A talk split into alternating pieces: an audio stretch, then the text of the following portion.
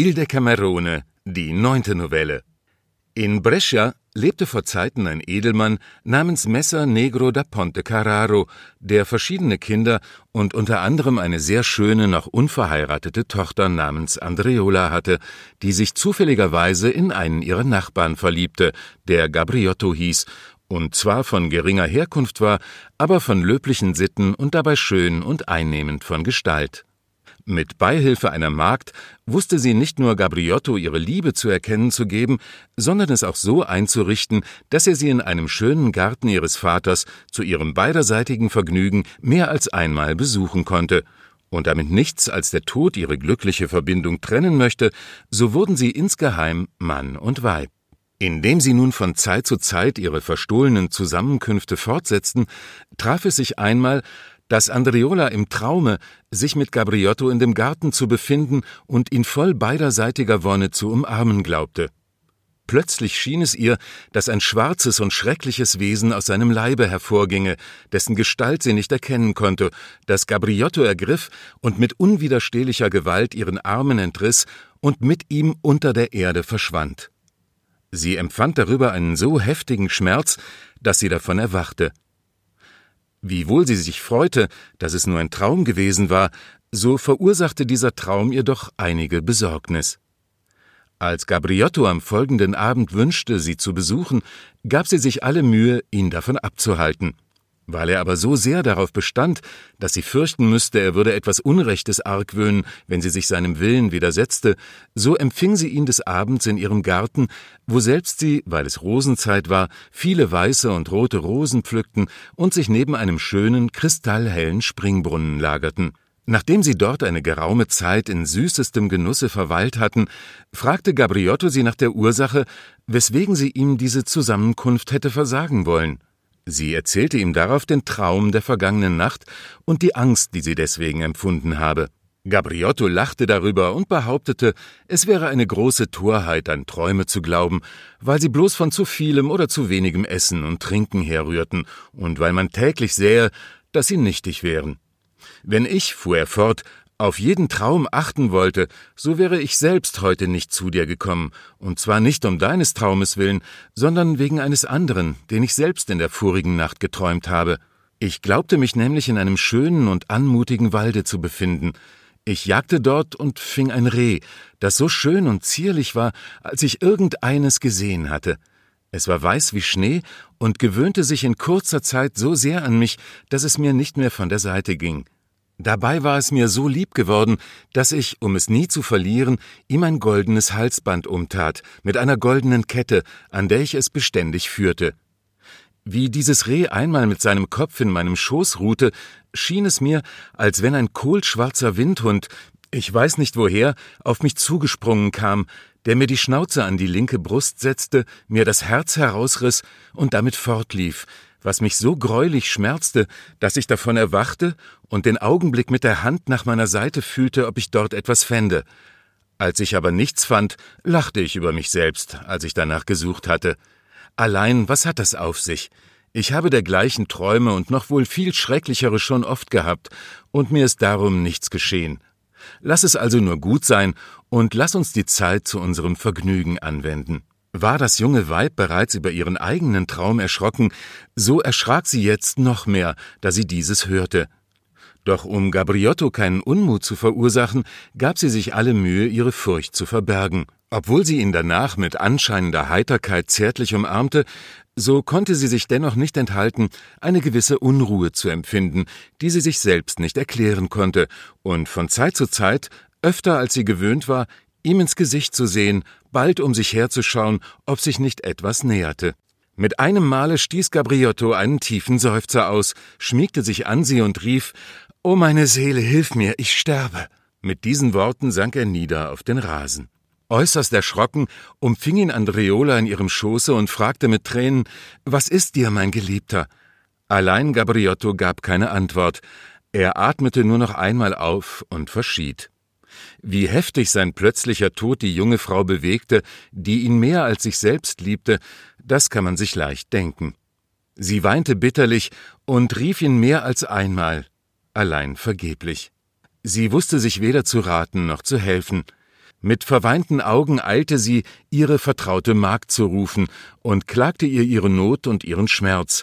Und nachdem sie beide eine Zeit lang über dem erblassten Antlitz des Gabriotto geweint hatten, sagte die junge Frau zu ihrer Magd, ich mag nicht länger leben, nachdem mir der Tod meinen einzigen Geliebten geraubt hat. Doch ehe ich die Hand an mich selbst lege, wünschte ich, dass wir ein Mittel finden könnten, meine Ehre und das Geheimnis meiner Liebe in Sicherheit zu stellen und diesem Leichnam, dessen geliebter Geist entflohen ist, zum Begräbnis zu verhelfen. Gott verhüte, mein Töchterchen, versetzte die Magd, dass du dich ums Leben brächtest, denn nachdem du deinen Geliebten in dieser Welt verloren hast, so würde er auch in jener Welt für dich ewig verloren sein, wenn du zur Mörderin an dir selbst würdest, Du würdest zur Verdammnis fahren, wohin seine Seele gewiss nicht gegangen ist, weil er ein edler Jüngling war. Du solltest lieber suchen, dich zu trösten und durch Gebete und gute Werke seiner Seele beizustehen. Zu seinem Begräbnis ist leicht Rat zu schaffen. Wir können ihn entweder hier im Garten begraben, und niemand wird etwas davon erfahren, weil kein Mensch weiß, dass er jemals hierher gekommen ist, oder wenn dir das nicht gefällt, so lass uns ihn vor den Garten hinaustragen, wo man ihn morgen früh wohl finden und nach Hause tragen wird, damit die Seinigen ihn bestatten. So tief betrübt die junge Witwe war und so wenig sie aufhören konnte zu weinen, so achtete sie doch aufmerksam auf die Ermahnungen der Magd. Der erste Teil wollte ihr nicht in den Sinn, und auf den zweiten gab sie zur Antwort Das verhüte der Himmel, dass ich zugeben sollte, dass mein Geliebter und Gemahl wie ein Hund verscharrt oder auf die Straße hinausgeworfen würde. Meine Tränen sind über ihn geflossen, und so viel an mir liegt, will ich dazu beitragen, dass auch die Tränen seiner Verwandten ihm fließen sollen. Ich weiß auch schon, wie wir es anfangen wollen. Sie schickte darauf sogleich ihre Magd nach einem seidenen Gewande, das sie in ihrem Kasten hatte.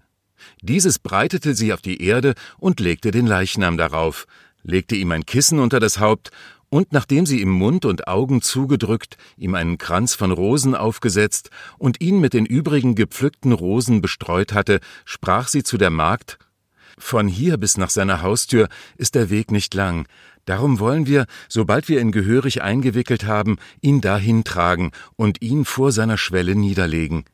Der Tag ist nicht mehr fern. Dann wird man ihn finden, und so wenig tröstlich dieses für seine Verwandten sein wird, so ist es doch für mich beruhigend, in deren Armen er gestorben ist. Mit diesen Worten beugte sie sich noch einmal über das Antlitz des Toten und badete es lange Zeit mit ihren Tränen. Mehr als einmal musste die Magd sie erinnern, dass es schon anfing zu tagen.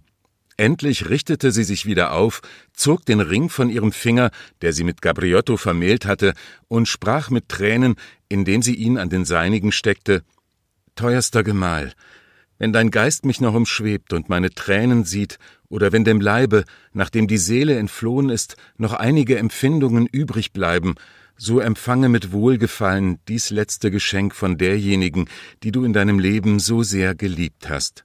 Indem sie dieses sprach, sank sie ohnmächtig auf den Leichnam hin, und wie sie sich ein wenig wieder erholte, hob sie mit Hilfe ihrer Magd das Tuch auf, worin er gewickelt war, und nahm ihren Weg aus dem Garten nach seinem Hause. Der Zufall wollte, dass ihnen die Wächter begegneten, welche den Leichnam bei ihnen fanden und sie anhielten. Andreola, welche sich den Tod mehr als das Leben wünschte, sprach Ich sehe wohl, wer ihr seid, und dass ich umsonst versuchen würde, euch zu entfliehen. Ich bin bereit, mit euch zu gehen und mich vor Gericht zu stellen, um von diesem Vorfalle Rechenschaft zu geben. Doch keiner von euch unterstehe sich Hand an mich zu legen oder etwas an diesem Leichnam zu berühren, wenn er nicht will, dass ich ihn verklagen soll.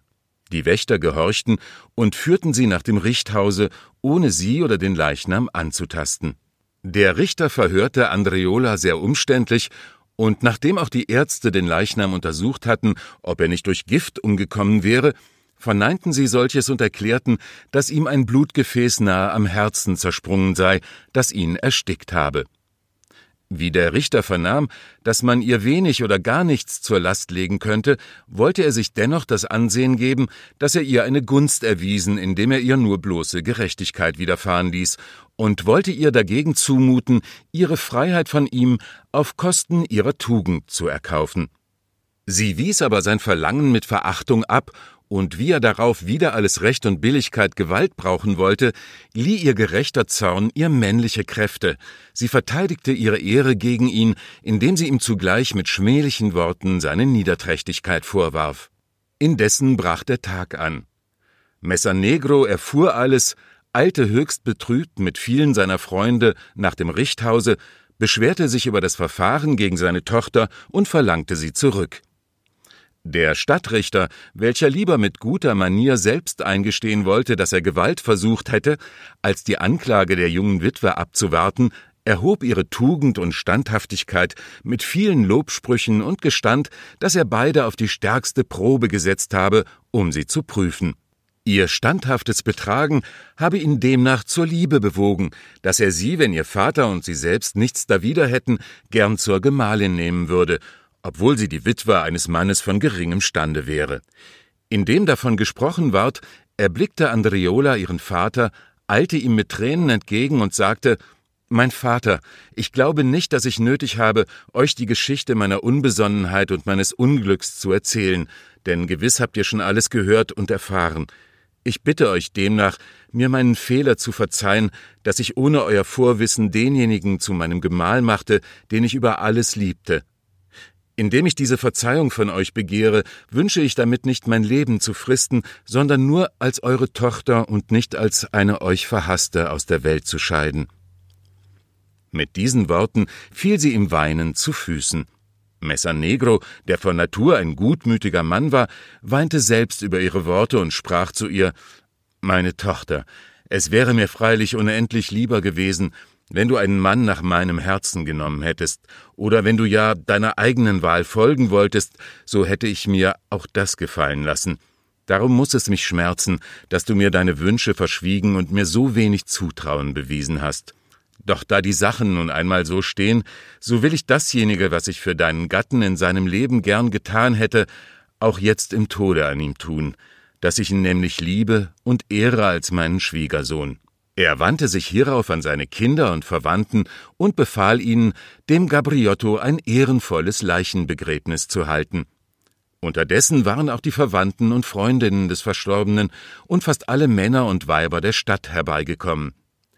Man stellte deswegen den Leichnam auf dem Hofe aus, in dem Tuche, worin Andreola ihn gewickelt und bedeckt mit allen Rosen, womit sie ihn bestreut hatte, und er ward nicht wie ein gemeiner Mann, sondern wie ein vornehmer Herr von den angesehensten Bürgern der Stadt auf dem Schlosshofe zu Grabe getragen. Nach einiger Zeit warb der Stadtrichter aufs Neue um Andreola, und ihr Vater unterstützte seinen Antrag bei ihr. Allein sie wollte von ihm nichts hören und da ihr Vater sie bei ihrem Willen ließ, so ging sie mit ihrer Magd in ein Kloster. Hier lebten sie noch lange Zeit als Nonnen in frommer Zurückgezogenheit.